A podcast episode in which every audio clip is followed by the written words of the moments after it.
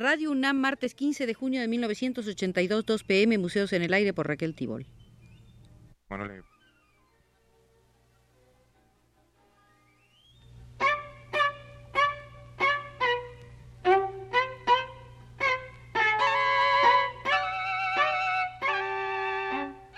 Museos en el Aire.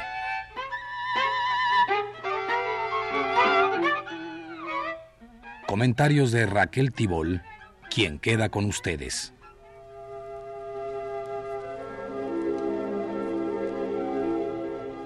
Los invito a visitar el Museo del Arte Colombiano, donde será nuestro guía el historiador colombiano Álvaro Medina. En este museo veremos primero la sala correspondiente a las exposiciones nacionales. Fue en 1841 cuando se convocó en Colombia al primer salón. Durante el siglo XIX se realizaron en Colombia una veintena de salones que tuvieron la peculiaridad de ser al mismo tiempo exposiciones de bellas artes, ferias artesanales y de productos industriales. La palabra arte se entendía entonces en Colombia en su acepción más amplia. En la exposición de 1899 hubo secciones de literatura, de arte, industria, ganadería, agricultura y floricultura.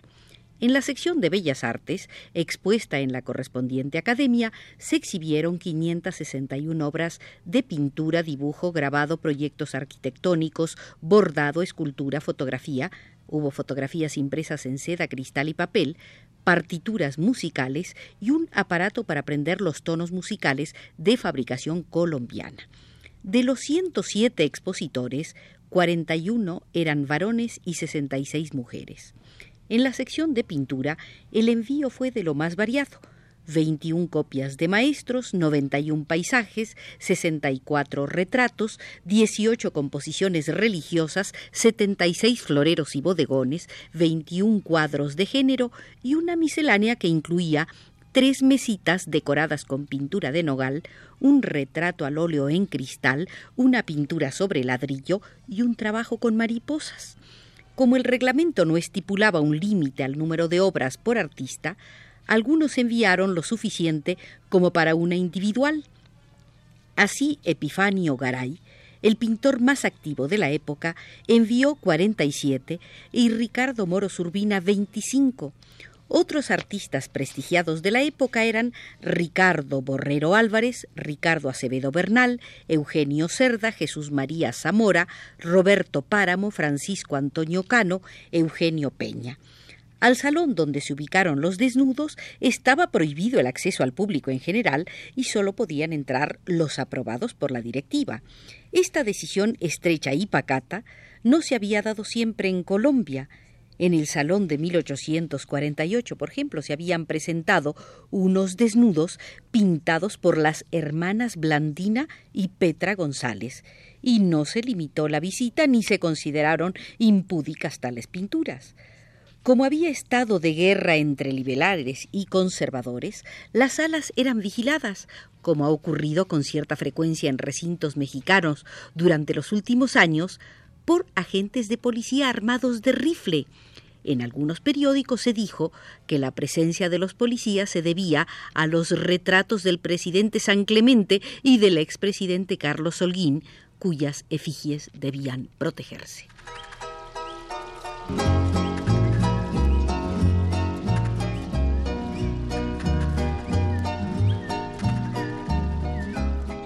En el periódico La Crónica, con el nombre de Lilia, salió una crónica laudatoria del retrato del presidente.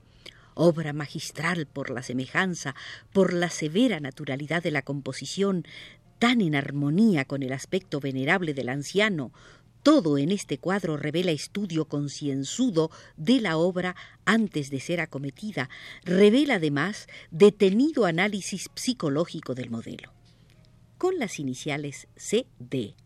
Un lector de la crónica envió una respuesta a las alabanzas de Lilia.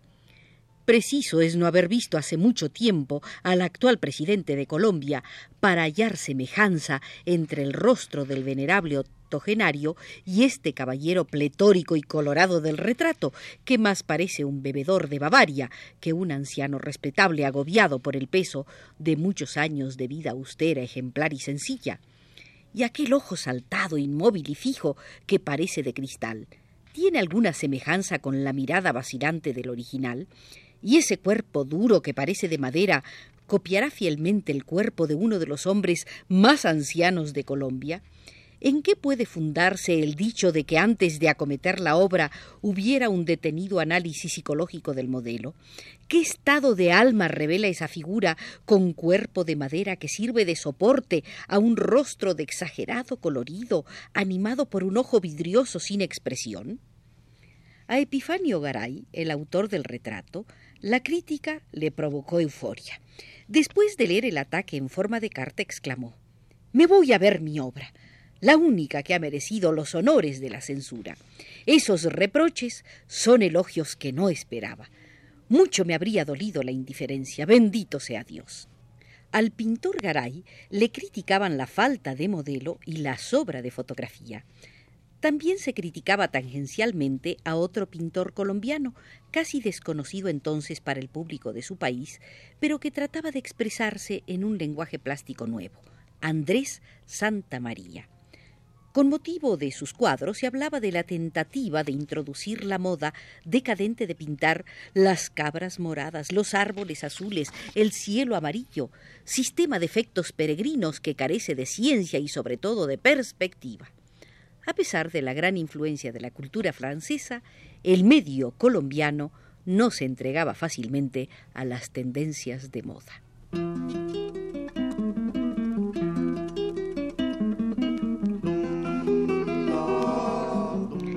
Arte colombiano lo recibió el siglo XX señalándole dos posibilidades para el desarrollo de su trayectoria. Una primera, temática, insertada en un nacionalismo sui generis dirigido a captar un paisaje que por sus características propias tenía que ser necesariamente colombiano. Una segunda, de lenguaje, presente en la necesidad de una apertura antiacademicista que intentó plasmarse con alguna audacia en la primera década de la centuria.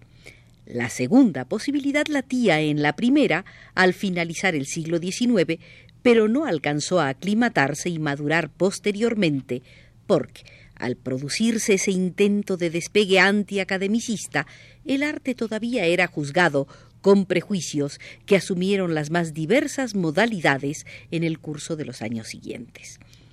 Si tales prejuicios nos hacen sonreír hoy, en su momento pudieron separar a los artistas más atrevidos de su público. La corriente antiacademicista adoptó el paisaje, modalidad en la cual el pintor podía permitirse audacias cromáticas sin traicionar el parecido que el medio social exigía. El parecido palabra usada como categoría estética por todos los comentaristas y críticos de arte del siglo XIX. El paisaje había pasado a convertirse en expresión de modernidad como producto del aprecio que gozara el plein air a partir de la escuela de Barbizón, aunque al finalizar el siglo la sociedad colombiana estuviera lejos de aceptar los planteamientos más avanzados del impresionismo. La idea de plasmar el espíritu nacional en la plástica estaba profundamente enraizada y tenía trayectoria. El arte republicano de Colombia se movía en una tradición que estrechaba la relación de los creadores con su sociedad, lo que explica que fueran verdaderamente populares. Esta tradición vino a ser interrumpida por el academicismo, con su fuga a unos asuntos idealizados al gusto de una aristocracia de terratenientes y comerciantes, ajena por completo a las vivencias de las amplias masas. El paisaje ofrecía la posibilidad de no escaparse hacia remotos horizontes para prestarle temas a un continente tan diferente del americano en todos los sentidos.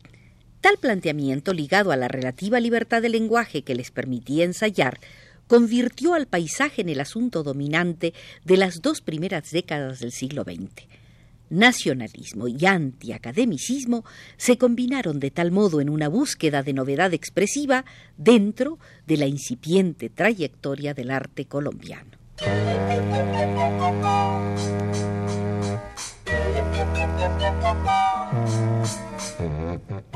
Hasta el tercer cuarto del siglo XIX, el medio social colombiano fue tan precario para el desarrollo de las artes plásticas que ni los pintores ni los escultores pudieron gozar de una clientela lo suficientemente numerosa como para poder dedicarse enteramente al trabajo de taller pero con la fundación de la Academia Nacional de Bellas Artes en 1886, la creación plástica se pudo apoyar en la docencia y fue a partir de entonces cuando se registró un grupo cada vez más numeroso de artistas actuantes y una producción continuada de esos artistas.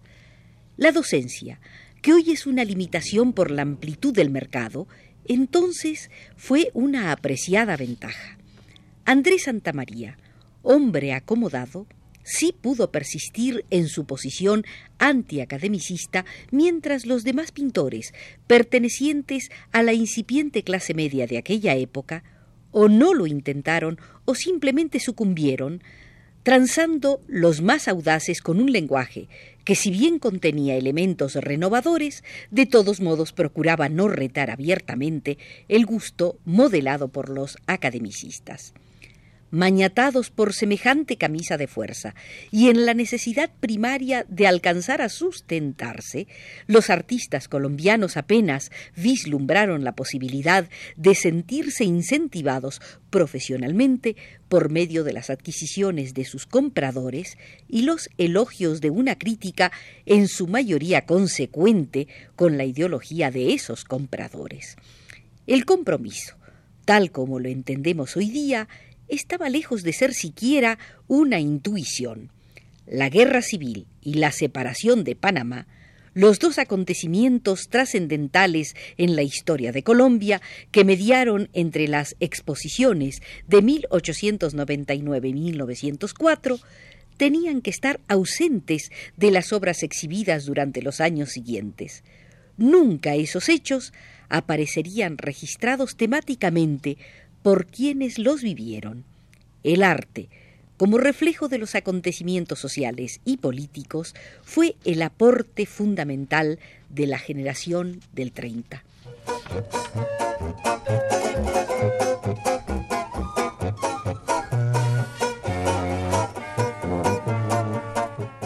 Durante la Guerra de los Mil Días, la Academia Nacional de Bellas Artes de Colombia permaneció clausurada reabierta en 1902 con el nombre de escuela, fueron sus fugaces directores hasta 1904 los pintores Ricardo Moros Urbina y Ricardo Acevedo Bernal. Pero tras el largo conflicto, los recursos fiscales del gobierno eran tan escasos que la escuela tuvo durante los dos primeros años de la posguerra civil una vida nominal antes que real. A comienzos de 1904, la institución era un verdadero desastre en sus aspectos académico y docente. Carecía de profesores titulares en las clases de dibujo, pintura, anatomía artística y perspectiva.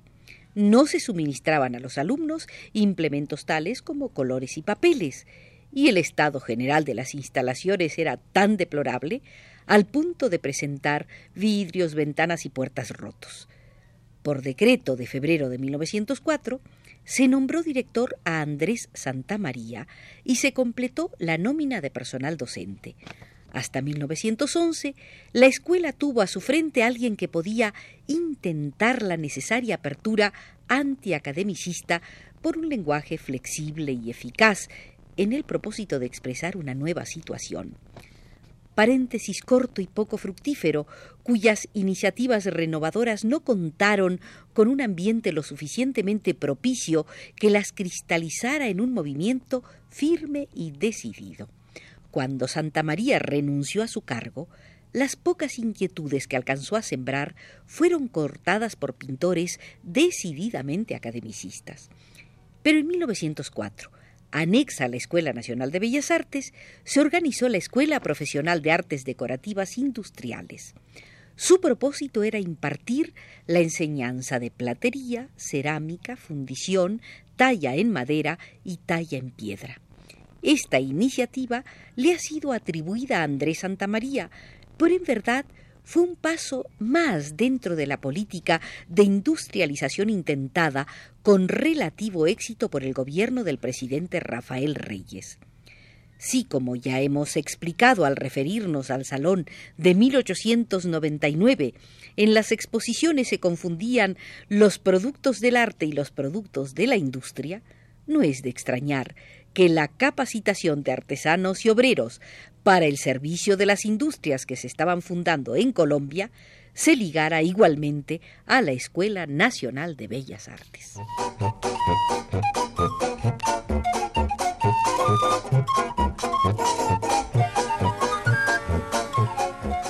Terminamos nuestra primera visita al Museo de Arte Colombiano, pero a él volveremos para familiarizarnos con su desarrollo. Por hoy nos retiramos por indicación de Jorge Castro desde los controles.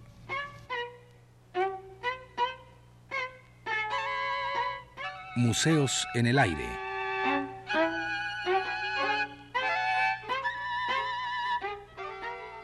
Comentarios de Raquel Tibol.